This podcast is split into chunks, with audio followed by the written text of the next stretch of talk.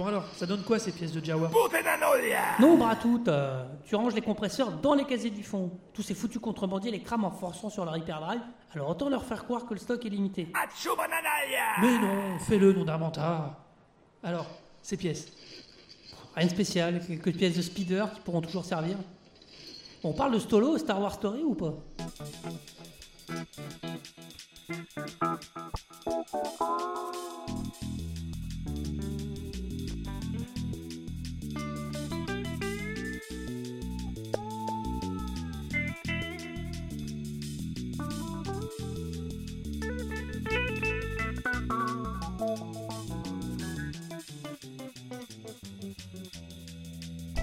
Spoiler, Ce podcast est susceptible de contenir des spoilers sur l'objet présenté.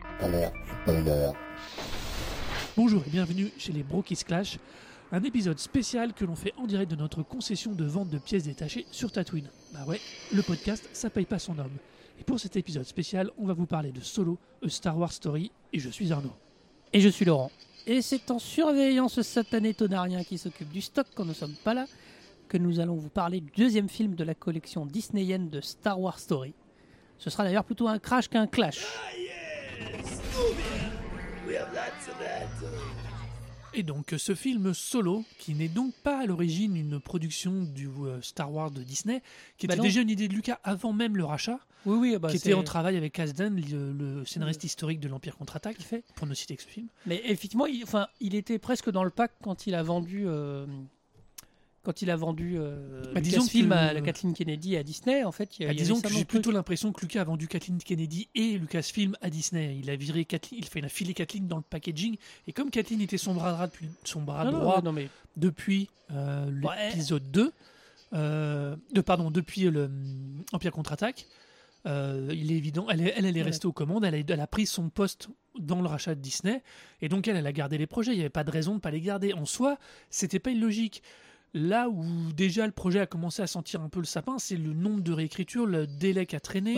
Rogue One a popé au milieu.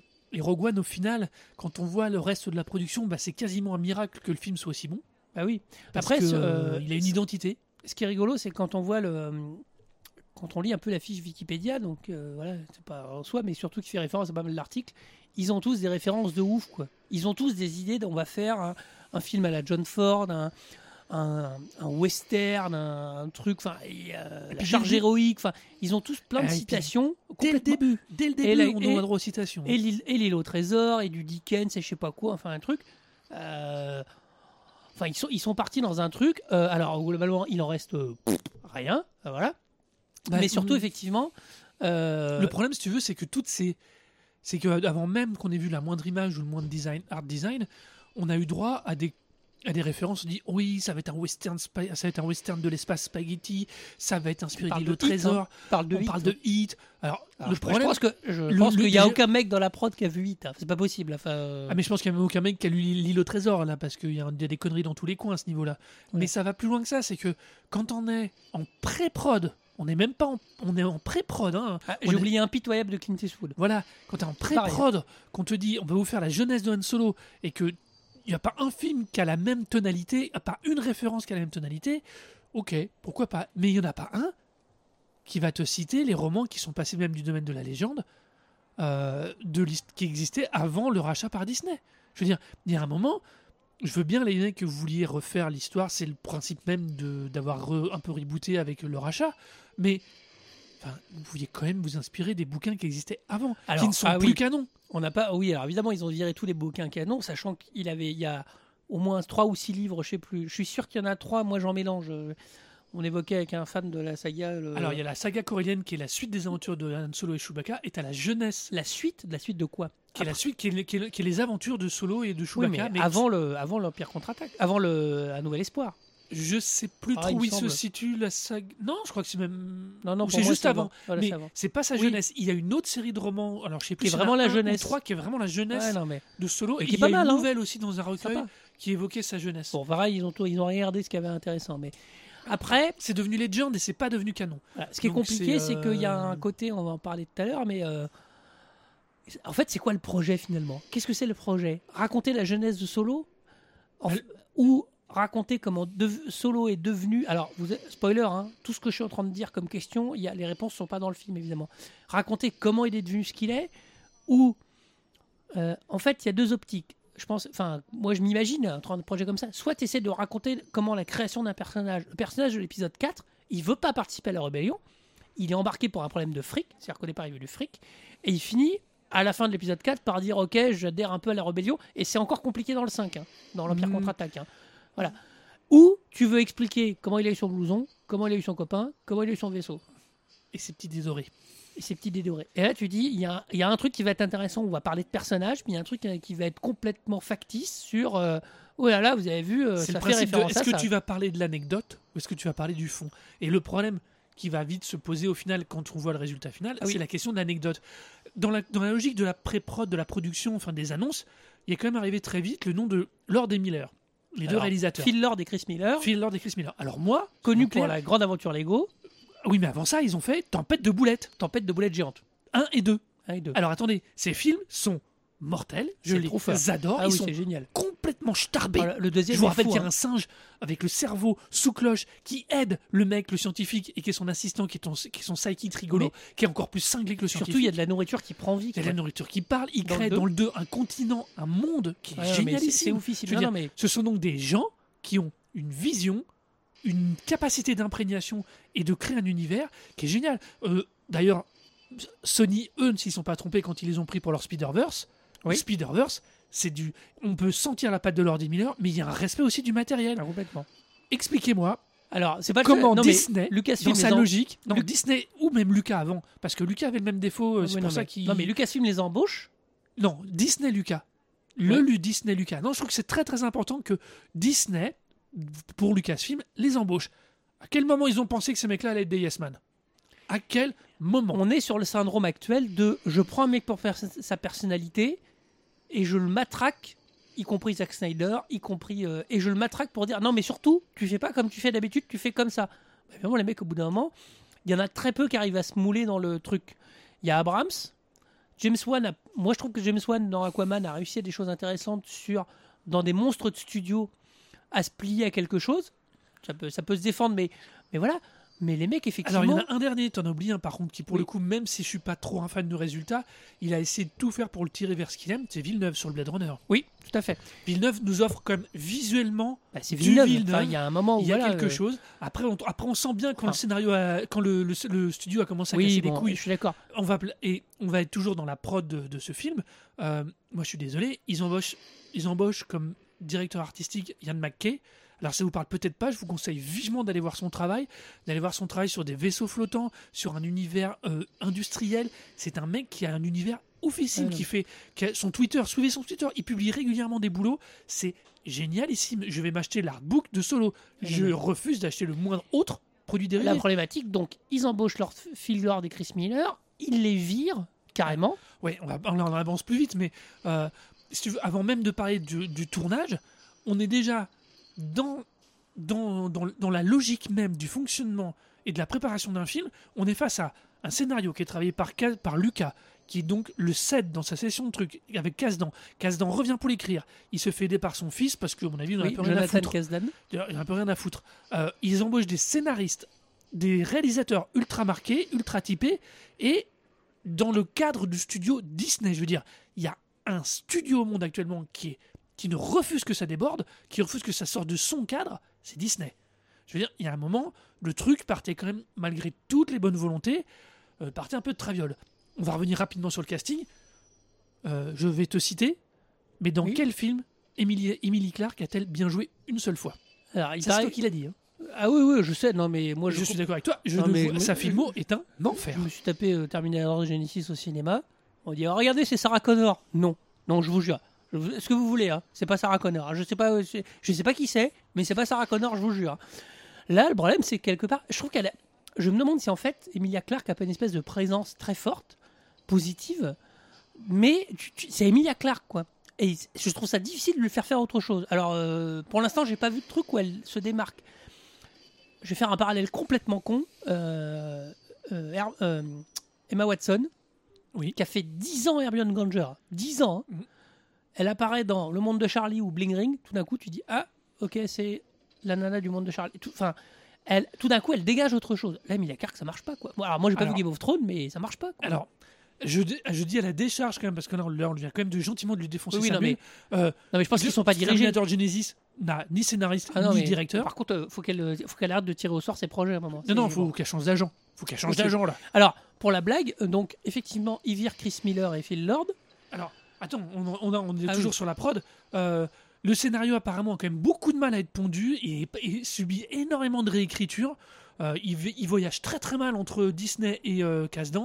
Euh, mais il est fini par être arrêté. Et on va donc attaquer le tournage. Mais non, Mais combien de fois on doit te dire de ne pas toucher à ces foutus droïdes? Non, les droïdes qui marchent, on démonte pas. C'est simple, ça marche, on démonte pas. Il devrait penser à sa retraite. hein. Tu vois quelqu'un d'aussi peu cher pour le remplacer? C'est pas faux.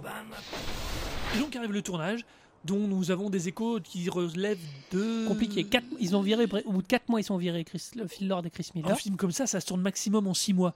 Donc ça veut dire qu'ils les ont virés, quasiment tout était tourné. hein. Voilà. Alors, euh, alors le, pro- la problématique, c'est qu'ils font venir Ron Howard. Bon, ce qui n'est pas la meilleure équipe du monde, en fait. Ron Howard, c'est compliqué, Ron Howard.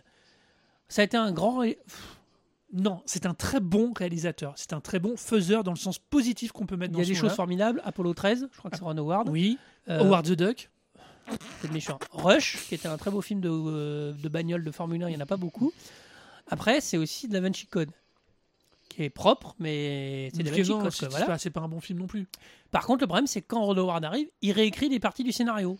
Voilà, on Et là, tu te dis, les mecs, 4 mois de tournage. 4 mois de tournage, mais il fait plus que ça. Il réécrit des parties de- du scénario, Et, de- il retourne pendant à nouveau 4 mois. et donc, je cite aussi. Non, 2 mois et demi, je sais plus. Enfin, il retourne encore pour une période extrêmement longue, il retourne tout le film.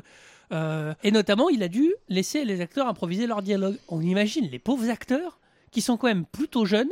Je parle pas de Woody Harrelson et de. Même d'Emilia Clarke, elle a quand même de la bouteille. Mais imaginez Oh, le mec qui fait solo. euh. Imagine- Imaginez le mec qui fait solo. Il est quand même assez peu connu. Son nom m'échappe totalement actuellement. Alors, c'est aujourd'hui. euh, c'est euh, la preuve, son nom m'échappe totalement. Non, mais ça veut tout dire, honnêtement. Mais Alden Ehrenreich. Adan Ehrenreich, voilà. Il a fait deux, trois trucs peu- Ehrenreich, pardon. Excusez-moi. Alden un peu marché. Et d'un seul coup, on lui dit Tu vas être Han Solo. Dans le deuxième film, Non, mais- solo, enfin indépendant, hors franchise, hors trilogie. Mec, Yann le Solo, mec a la pression. Il un se tape personnage de la pop culture. quoi. Voilà, il se tape Lord et Miller qui le font jouer solo d'une certaine manière. Quatre mois après, on débarque les réalisateurs, on lui dit ça c'est Ron Howard. Il se retrouve quand même face à quelqu'un qui est comme un monstre fait. technique du cinéma. Et le gars va lui devoir, il va retourner le film. Euh, ils peuvent embaucher tous les coachs qui veulent d'acteurs soi-disant pour Bah, cet en act- fait- pour, en pour- fait, pour lui. le- en fait, de le- toute façon, le gars, il était paumé. Comment veux-tu qu'il change complètement son acting Le projet ne va de nulle part, en fait. Effectivement, il tourne. Alors, tout le monde ne peut pas être euh, aussi euh, charismatique sans rien foutre que ce magnifique acteur de Drive. Oui, euh, mais sois pas méchant avec Ryan Gosling. Mais après, en fait, Ryan Gosling, le problème, c'est que Ryan Gosling est pris pour faire du Ryan Gosling. Et il fait ça très bien, en fait. Mais là, le pauvre, il démarre. euh, il rame, je pense, en plus, dans un scénario où euh, finalement le- le- la réécriture se voit tellement ça. Alors, je trouve ça paradoxal, en fait, c'est que c'est un scénario où ça se voit, tout le monde parle tout le temps. En fait, regardez le film, il, il s'arrête et il bavasse tout le temps. En fait, il raconte ce qu'ils sont en train de faire ou ce qu'ils vont faire. Ou... C'est hyper chiant en fait. C'est vraiment, ils parlent tout le temps. Et en fait, ils parlent pour caractériser les personnages. Ce qu'il ne faut pas faire. Enfin, ce qu'il ne faut pas faire. Un personnage qui dit, Show it, don't talk. euh, voilà, show, euh, show don't tell, euh, montrez, ne dites pas. Un personnage qui dit, moi je suis un badass, ben non, tu fais des actions de badass. Un personnage qui dit, moi je suis, moi, je suis amoureux, non, enfin voilà. Et ça, ça n'est que ça. Tous les personnages qu'ils rencontrent, les méchants disent, je suis méchant, les gentils disent, je suis gentil. Enfin, Si vous voulez, c'est pour moi, ça a le défaut de certaines des BD d'Edgar P. Jacob de la, de la grande époque où les mecs où t'as une case avec oui. des chevaux qui s'en vont dans l'horizon avec les personnages dessus et au-dessus on te met quatre lignes de texte pour dire Hmm, Mortimer et euh, le colonel s'enfuient sur leurs chevaux. C'est le dessin. C'est on, on en vérité, c'est aussi alors autant je le tolère dans les BD d'Edgar P. Jacob parce que à côté de ça il y a un style, il y a BD, une mais classe, il y a une manière de raconter les choses. Autant là, ça devient ridicule. alors, On va attaquer le train. Le train, il a ça comme défaut. Ok. Mais alors, pardon, excusez-moi, excusez-moi avant d'attaquer votre train. Pourquoi vous attaquez un train? Pourquoi en vous étiez chercher le vaisseau sur un champ de bataille? En fait, Enfin, le- le- En plus, ça, on, ça, le, tout, le, tout, le, tout le résultat final de ce double réalisateur et au final de cette réécriture fait que le résultat final fait qu'on a une succession de séquences sans lien, Sans enjeu. sans enjeu, et c'est ça le pire, sans enjeu. Sans enjeu, Vous- attendez, on parle de Han Solo. C'est quand même le gars qui va venir sauver Luke au dernier moment parce qu'il a des remords. Le gars, il va passer trois ans dans l'armée impériale. Ah, Il est même pas capable de se discipliner pour devenir pilote, pour retourner chercher Kira. Au bout de trois ans, il est piou-piou comme un débile. Il est encore en train de Non, répondre mais- à son lieutenant dans les tranchées d'une quelconque bataille. Non, mais- Je veux dire, c'est à ce niveau-là, Les- c'est ridicule. Les scènes n'ont pas d'enjeu dans le sens où euh, les personnages qui nous sont présentés sont pas foufou. Euh, Woody Harrelson fait le taf, mais voilà.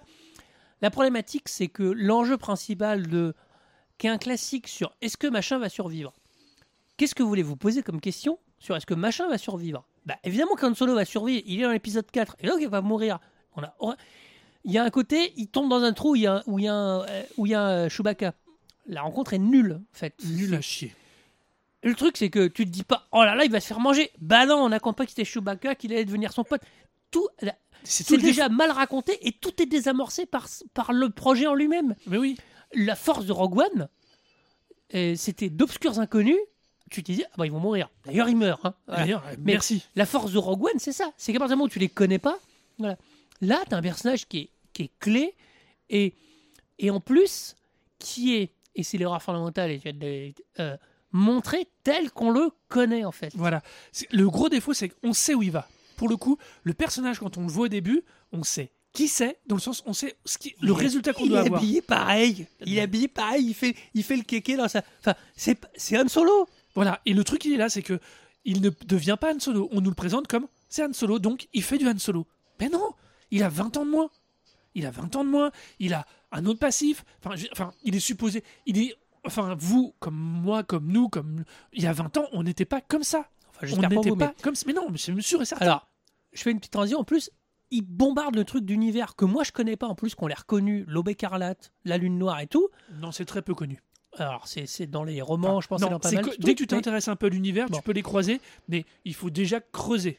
Je prends le début. Le début, il est avec sa gonzesse euh, dans une planète où il est exploité. Alors déjà, texte d'introduction. Alors, ok, c'est la marque de fabrique de Star Wars, sachant que c'est pas le même.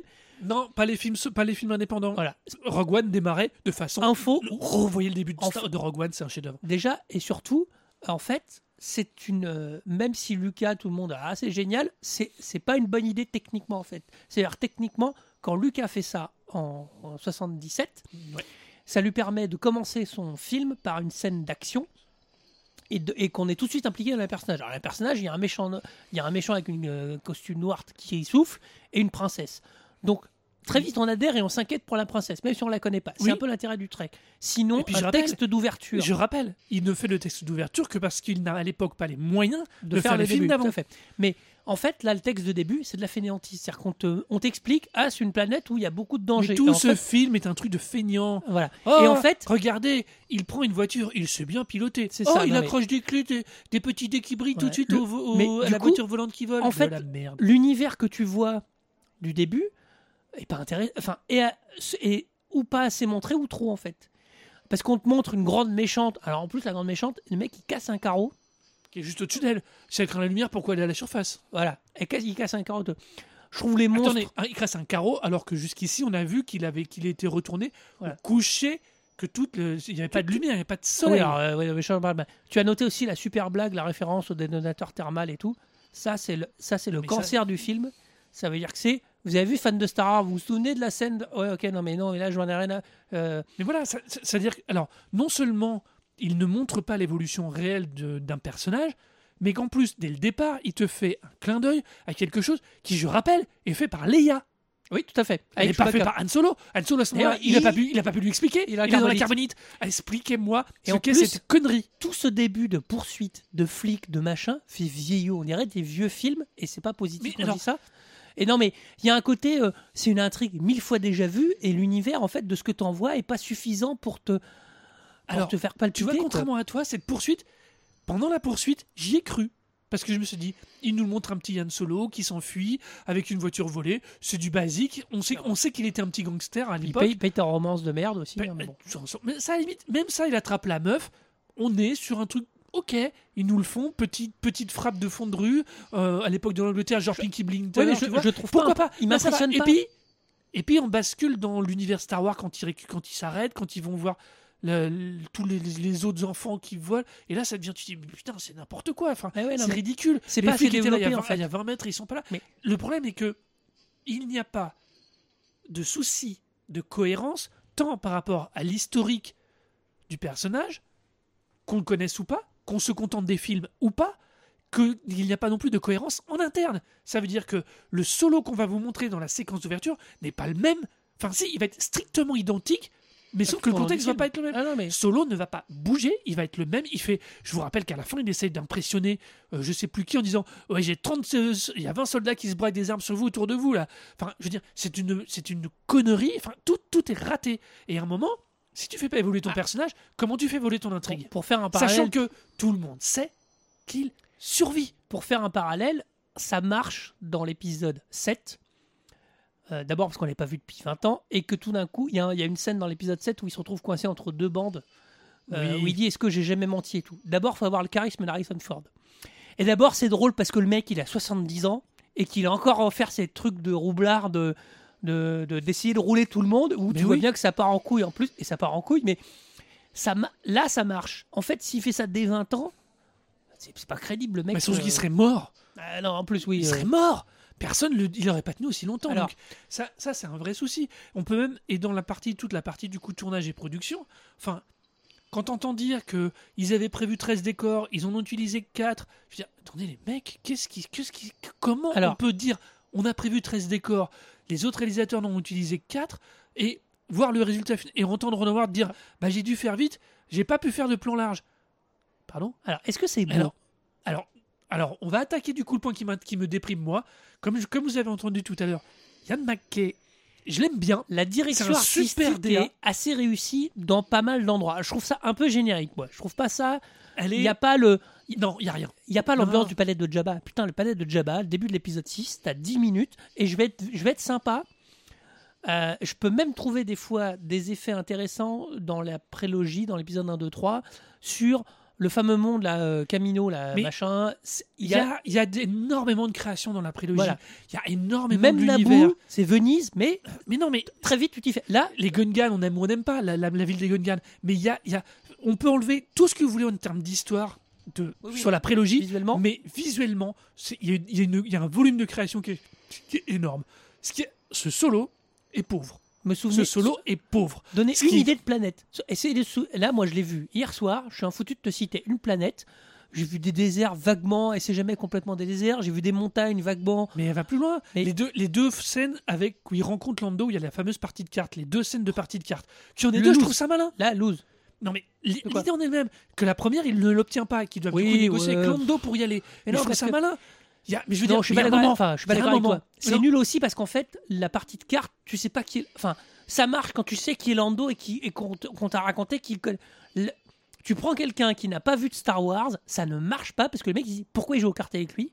Si pour gagner le vaisseau, Si, mais pourquoi pour c'est le- drôle? Si, pour le coup, c'est tellement expliqué dans la séquence d'avant avec le avec. euh, Oui, non mais, non, mais le mec il dit Ah bah il l'a perdu, ok, il a perdu le vaisseau. Et tu dis La séquence, ça sert à quoi? Toi, on t'a appris qu'il avait gagné son vaisseau dans l'épisode 5, ce qui est dit d'ailleurs oui. pas hyper clair. Donc, mais on sait pas qui, on sait pas qui Calrissian. Euh, il est bien Alors, joué par. euh, On y va, on- puisqu'on parle de Calrissian, et justement, tu dis, on ne sait pas qui c'est.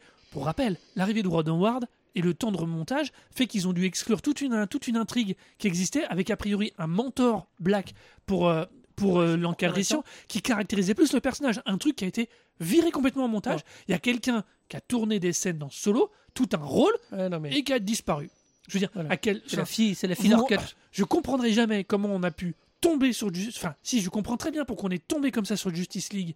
Parce Oui. que ce film est mauvais, mais et je comprends aussi très bien pourquoi on tombe sur Solo. Ces deux films ont, l'a même pour des raisons très différentes, au On les mêmes problématiques. mais aboutissent au même résultat où c'est n'importe quoi Ah non, et on mais- obtient un produit lambda.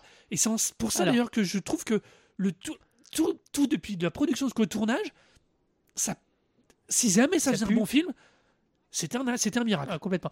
On, est, on a lâché, donc on a, on a dérivé un peu, mais c'est normal, c'est le but du truc. Donc, oui, il y a une direction artistique où il y a quelques éléments pas mal. Euh, trouvez-moi l'étalonneur. S'il vous plaît, trouvez-moi l'étalonneur dans ce putain de film. La colorimétrie, vous voyez, je pense que il me semble que notre ami euh, le fossoyeur de film a fait un épisode sur Solo. Mm. La colorimétrie de ce film est pétée. Pour faire, je- pour faire, euh, non, en fait, pour essayer de faire stylé, les mecs font des trucs hyper contrastés. Le problème, c'est que creusé, c'est pas contrasté, c'est creusé. Ça veut Ouais. dire que tu as, des valeurs de blanc et de noir des deux côtés, mais que entre les deux, on te bouffe tout, ce qui fait que tout est creusé. T'as le- la première fait- tout séquence le monde c'est bleu. c'est marronasse, m- machin. Alors mais non, mais alors, moi, c'est- alors ça c'est une vraie critique pour le coup que j'ai pas compris. Le début est bleu, le braquage est gris, la fin est jaune. Ouais, non, mais C'est c'est tout. raté. Oui, mais on va prendre un autre exemple au hasard. Balthazar. Quand je dis ça, c'est évident que c'est pas au hasard. Mad Max Fury Road.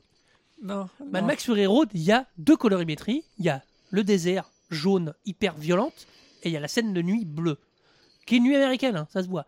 N'empêche que, un, ça raconte quelque chose. Il y a quand même quelque chose. Deux, visuellement, ça défonce. Et je trouve ça mesquin Non, de mais- prendre comme exemple, de- comme comparatif, problématique, le c'est là- meilleur film colorimétrique Oui, bah, non, depuis 20 ans. Sachant qu'en plus, il le voulait en chrome et tout. Enfin, voilà, aller voir la chrome édition, tout ça, évidemment. Mais euh, la Black and euh, Oil and Crow, je sais plus comment ça s'appelle. Black on Chrome. Bref, ce truc-là, un, ça raconte quelque chose, deux, c'est réussi. Là, effectivement, le problème, c'est que tu vois pas. Tu as évoqué tout à l'heure le début, il arrive de nuit dans l'espèce de truc sombre. Alors, tu peux te dire, enfance, sombre, dans les. Non, dans mais le- tu- tu as machin, raison. Et il sort du truc, c'est la lumière, et ils sont sur l'autoroute, et tu dis. ouais, mais je non, non, mais pas. tout en plus. Alors, non seulement la colorimétrie est vraiment très particulière, pour être poli, mais il y a, on retombe toujours sur ce problème, il n'y a pas de cohérence. Et pour revenir à la DA, quand je vois les gens, les noms des artistes qui sont cités à la DA, je me dis, les mecs, je comprends qu'il n'y en ait pas tant que ça quand on reparle derrière parce que ils se sont foutus de leur gueule. Leur travail a été défoncé au montage et au et à l'étalonnage.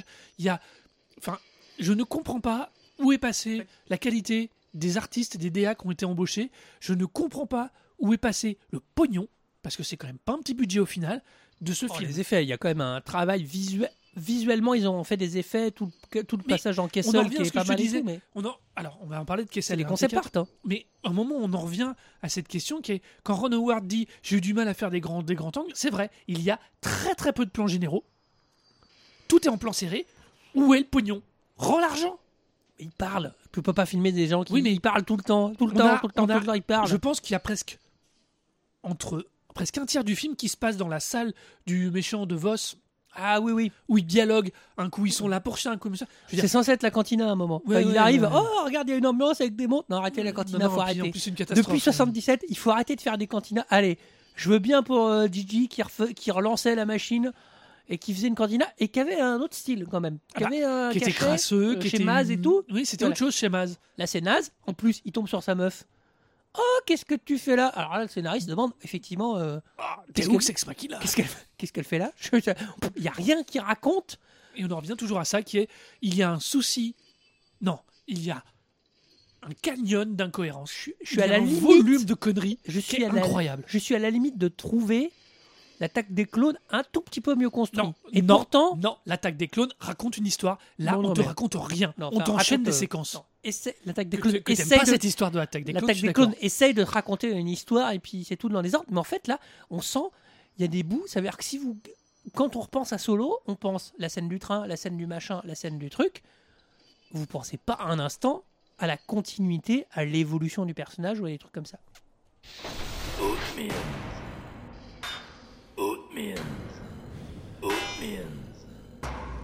Et tu fais quoi avec ce conteneur de module de secours? Mais non, on va pas te remplacer.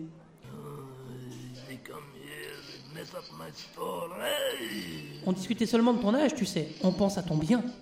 Allez, va remettre tes affaires dans les étagères et promis, on va pas te remplacer.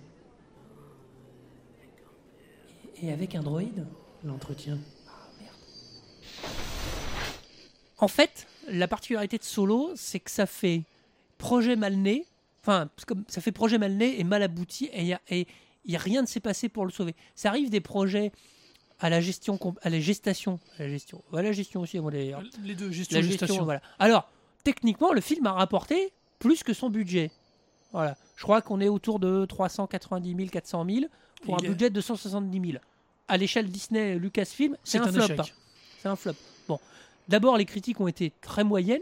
Rogue One, je suis pas sûr que euh, Rogue One a dû rapporter plus. J'ai pas les chiffres en tête. Rogue One Mais Rogue 500 One millions. a une reconnaissance Et oui, je suis d'accord avec toi. une reconnaissance, euh, voilà. Alors, on en revient à ce que tu disais sur euh, Phil Miller, Chris Lord et Ron Howard. Là. Euh, ils ont embauché Gareth Edwards après Godzilla. Il y a plein de gens qui n'aiment pas le Godzilla de, de Gareth Edwards. Moi, j'aime beaucoup. La force du, du Godzilla de Gareth Edwards, c'est le niveau d'échelle. C'est le rythme. Non, mais c'est aussi le niveau d'échelle, c'est les, humains par rapport aux monstres. C'est tout, tout est filmé à Oui. hauteur d'humain. Alors du coup, il n'y a pas de monstre. Alors effectivement, enfin, C'est pas ça, le monstre Bon. il emplit tout le champ. Qu'est-ce qu'on retient de Rogue One? Il y a des, des niveaux d'échelle qu'on n'avait jamais vus. On n'a jamais ressenti la taille de l'étoile nord aussi bien que dans Rogue One. La taille des ATT, le- le- l'enjeu qu'il y a sur, quand En- sur une plage quand tu es en train d'être chargé par des Voilà. walkers. enfin, En fait, Rogue One, le Solo, l'idée de, de Phil Miller et de Chris Lord, pour moi, c'était peut-être de faire un Ant-Man, c'était peut-être faire un vrai film de braquage. Il y a moyen de raconter ou que son enfance, ou, ou que le raid de, euh, ou que le raid de Castle Ring. Il y a- fallait pas tout mettre, on s'en fout. À la limite, on aurait fait un, solo sans Chewbacca, on en avait, c'est pas grave. Ce qui était intéressant, c'est comment ce mec-là, qu'est- qu'est-ce qu'on choisit d'en faire au début, qu'est-ce- comment il devient, pourquoi il devient cette espèce de mec désabusé, c'était peut-être intéressant à raconter. Donc en fait, le projet de départ, il va nulle part. Le projet de départ, c'est en fait, ça- c'est très vite tourné, c'est quand même raconté autour de l'arrivée de Ron Howard et Jonathan Kasdan. Ah oui, on a oublié qui décide de faire du fan service. Le la, la- la cerise du fan service, elle est la- quelle couleur c'est la cerise? C'est quelle couleur une cerise? Rouge. comme, le fa- comme la cerise de la fin de Dark Maul. Et là, tu fais Ok, Ah. alors là, ouh, qu'est-ce qui se passe? S'il y a bien un truc sur Oh. lequel je suis pas d'accord, Dark Maul est sûrement le truc qui me gêne le moins. Ouais, sauf que ça arrive et tu te dis Hein Pourquoi et, et- Clone Noir. Série Clone Noir. Ah ouais, On non, sait- mais euh, si moi, j'ai t'as pas su- la référence. mais voilà. Mais le truc, il est là. C'est que si tu suis la série Clone Noir, il y a pas de. Que Dark Maul apparaisse comme le patron de l'Aube écarlate et d'après ce qui va changer de nom, euh, je sais plus comment, c'est pas gênant. Non, par contre, expliquez-moi pourquoi en hologramme le mec il appelle son sabre laser. Ah non, mais, non, Mais mais- voilà, on en est. Je sais bien que c'est un détail, mais c'est tout est comme ça. Pourquoi Solo accroche les dés dans une voiture qui va voler? Le- Non, mais On con. du début. Ah non, mais Ah, pourquoi Dark Non, Maul mais appelle son tout- sabre pour impressionner Kira? Il elle- La meuf, elle est à des kilomètres, Non, elle non, sait mais- qu'elle parle avec l'aube écarlate, elle va lui ramener le vaisseau. Je veux dire, à un moment, il n'a pas besoin de l'impressionner comme ça, il est déjà le patron. Enfin, il y a tout un tas. Tout ce, je veux dire, ces deux éléments que je viens de citer. Solo vole une bagnole dans la séquence d'ouverture et il met ses petits dés dorés sur le rétro. Les petits dés dorés, d'ailleurs, personne n'avait vu dans les films, hein, dans on les fout, films originaux. ça, Mais on va pas revenir sur ce détail-là parce que là on repart dans ce cas-là sur, on repart sur les trilogies. Mais expliquez-moi pourquoi il fait ça. La bagnole, il la braque, il va la revendre, il est là pour faire du pognon. Oui, Expliquez-moi pourquoi Dark Maul appelle son sabre pour impressionner. Kira. Il est en hologramme, Y a- y a en rien- hologramme. y a- Et y a en plus, il était le patron avant. Donc eh, le fait qu'elle l'appelle lui, elle le sait. Donc même, même dans la partie fan service, c'est mort. C'est c'est parfois raté. C'est mort. Non, non, mais- Et le, on va revenir, on n'a pas parlé encore de Kessel, du raid de Kessel. Raid de Kessel, Alors, le plan déjà est pété, c'est-à-dire que c'est un plan euh, compli- Enfin, c'est un plan où tu t'en fous un peu et il passe euh, encore 10 minutes à te l'expliquer. Et Mais en tu fait, t'en fous, on sait qu'ils s'en sortent. déjà, et puis tu comprends pas, ils disent Ah, c'est très dangereux. Et puis en fait, dès qu'ils parlent, bon, ok, c'est un peu dangereux, mais bon. euh, L'idée de base est pas mauvaise de remettre de ce qui vole dans le réacteur et tout, ça c'est pas con. Mais après, il y a une espèce de créature, euh, on n'a jamais vu des créatures comme ça dans l'espace, c'est pas clair. Euh, non, mais c'est tout plus, much. Après, il y en a trop sur trop. Les mines de Kessel, effectivement, il y a tout un truc sur une libération d'esclaves euh, avec des, des robots où ils se font pleurer avec un robot qui meurt. Euh, Non, pas dans Star Wars. On pleure pas les robots qui meurent dans Star Wars. Moi, j'ai jamais vu ça, quoi. Les Mais robots. Alors, c'est pareil. C'était pas une mauvaise idée en soi. Mais elle sert à rien. ça raconte elle quoi caractérise- Rien. Elle caractérise au mieux Lando. Lando, dont, je rappelle, le montage final nous a exclu toute une partie de, son, de la construction du personnage. Donc la Donc- construction de Lando, c'est qu'ils pleurent les robots. Voilà. Donc c'est ridicule. Mais non, mais c'est Donc c'est ridicule. c'est- pas c'est pas Tout ça, si, tout ça pour justifier que le Faucon a la meilleure carte de tout l'univers dans ces dans. C'est pour ça qu'il est aussi rapide parce qu'il peut calculer Putain, les meilleures trajectoires. raté le truc. Si, parce qu'ils reprennent la mémoire donc de c'est le L5 même donc pour la mettre dans le Faucon. donc en fait, on sort la qualité de pilote de Solo pour, pour en fait. Donc c'est quasiment Ah oui, contre-productif. ah oui, hein. c'est- non mais tout, quand, on, et c'est pour ça, et c'est en ça d'ailleurs, euh, je reviens parce que dans leur débrief, de la- dans leur top et leur flop de 2018, Draven et Wright de 24 FPS, on dit oui, c'est finalement quand même un bon divertissement. Non, c'est pas ça n'est même pas un bon divertissement. C'est fondamentalement un mauvais film. Tu passes une heure avec Solo et ses problèmes de contrebande, et dans la dernière de dans la dernière, c'est en plus 2h14, elle est très longue. ouais, c'est super long. Et dans la dernière trois quarts d'heure, t'as la rébellion. Et là, tu dis quoi? Un espèce non, de non, truc. c'est pas dit. Ah si, si, parce qu'à la fin, elle dit ça a fait naître un truc. Oui, oui. où on a vu que Solo va faire naître la rébellion. Enfin, euh, Ah oui, non, mais non, c'est c'est pas du tout ça. La rébellion, Ça, c'est une volonté de ra- de raccrocher les wagons au-delà du fanservice Horrible. qui est oufissime. la rébellion racontée par Lucas, c'est bien, c'est c'est bien, et c'est à la limite même bien raconté dans la prélogie. C'est bien euh, Amidala, puis euh, Padmé Amidala. ah, Non, c'est la reine, c'est la reine Amidala qui va instaurer. Alors ça, ça a été coupé. et- non mais Je vous conseille vivement l'édition Blu-ray de Star Wars pour voir les scènes coupées de l'épisode 3. Non, non, tu vas voir, Oui. je, je- je- continue ce que tu dis, où on voit Amidala qui rencontre énormément de sénateurs, qui se pose des questions, et on commence à voir le sénateur d'Aldorand qui va donc accueillir fait. Leia, et qui va donc eux constituer. Et historiquement, même dans le canon actuel, je rappelle, c'est le sénateur d'Aldorand qui constitue la rébellion la première fois. D'où sortent ces hippies c'est la politique, c'est effectivement Amidala, puis, puis Leia, en tant que sénatrice qui s'instaure contre la. C'est eux la naissance de la rébellion, dont la rébellion était bras armé. C'est même, allez, je vais être euh, titillant, c'est même pas si mal raconté que ça dans l'épisode 8. Oui. Où il y a, enfin, toutes ces problématiques-là, c'est pas solo qui tout d'un coup, parce qu'il fait un truc. euh, de 60 200 millions de crédits. Que tout d'un coup, les mecs se disent Ah ouais, on va rentrer en rébellion. Euh, Non, non, non, Non, non, non, on pas- va avoir les moyens d'être la rébellion. C'est mais- encore plus pourri que ça en termes Ouais. d'idéologie. Ah, on va enfin les moyens de se rebeller. Donc, donc, en fait, non, c'est pas un bon divertissement parce que je m'intéresse pas à ce mec-là. Je le connais, ça m'apprend rien. C'est euh, Et voilà. puis on va aller plus loin. On, a, on vient de défoncer le film sur ce qu'il est. Mais il y a eu un moment quand même, Disney n'a pas cru dans son produit. Ah non non, ah non, il a, il et a- alors, il y a un moment, il faut être. ah, comme Warner et Justice League. hein. À un moment, ils ont essayé de le. Bon, on va le sortir. euh, je, trouve, je trouve que Warner, Warner a même Justice plus League a de été moins malhonnête. C'est vrai. Parce qu'ils ont fait des affiches de promo, ils ont continué jusqu'au bout de promouvoir l'équipe, de promouvoir Superman.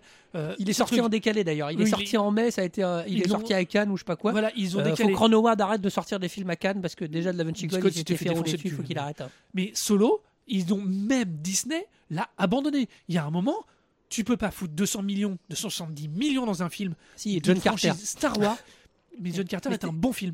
Oui, John oui, je suis. Non, mais John Carter. John est un- Carter est un bon film et un bon divertissement. Un jour, on en parlera. qui a été vendu, qui a été mal vendu. Mais, euh, Mais, mais, euh, mais effectivement, tu- là, les mecs, à un moment, je pense qu'il y a quelqu'un qui l'a vu et qui s'est dit on y arrive pas, faut qu'on le fasse oublier. quoi. Cachons-le sous le tapis. Mais à la limite, honnêtement, ne le vend- ils, a- ils auraient dû le vendre différemment. Pourquoi Mais pas ils ne l'ont pas vendu.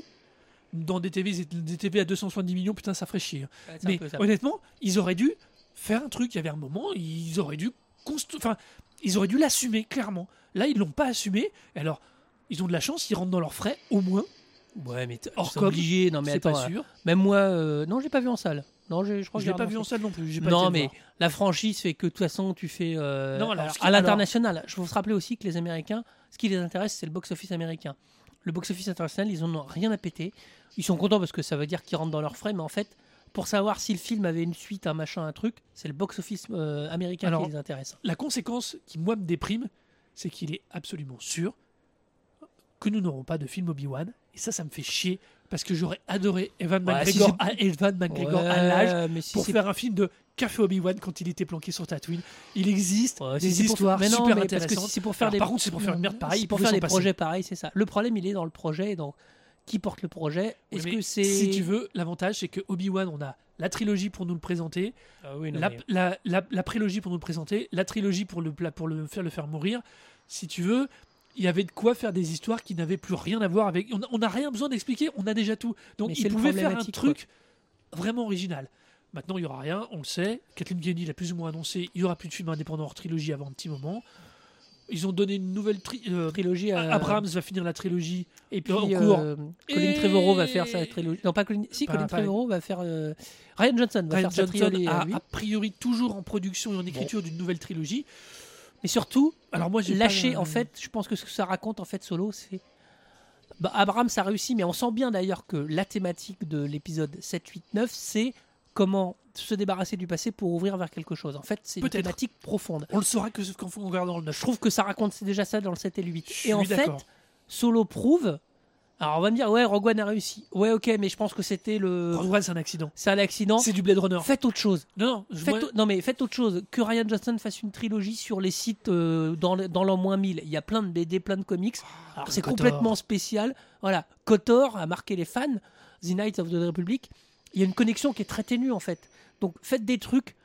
euh, euh, soyez pas si proches que ça des, personnages. je dis, je répète, Rogue One, c'est comme Blade Runner, c'est un accident heureux. Et d'ailleurs, Rogue One, à part les 5 dernières minutes avec euh, Vador, Moff Tarkin, j'estime que c'est anecdotique, mais, euh, mais sinon, effectivement, on parle des plans d'étoiles noires, mais le reste, c'est anecdotique. Il n'y a, pas de- il y a pas de Il n'y a pas de lien direct. il y a Il y aurait- pas, il y aurait pas les cinq dernières minutes. Il n'y avait pas de à part le Moff Tarkin, il n'y a aucun lien direct avec la trilogie, avec les trilogies.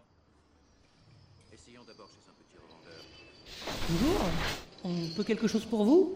Je cherche des pièces pour un Nubian 327 type J. Ah, du Nubien.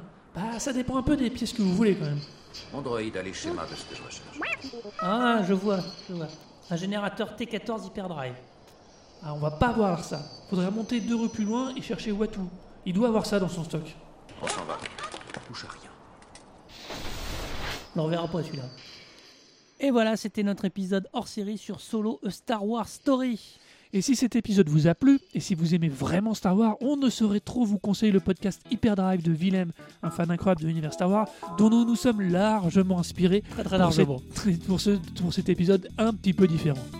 N'hésitez pas alors à nous faire vos retours sur l'épisode, savoir si vous avez aimé, si vous n'avez pas aimé, si vous êtes d'accord, pas d'accord. Donc le site c'est toujours www.thebroclash, t h e b r o c l a s h et le Twitter c'est pareil, arobase @thebroclash. À bientôt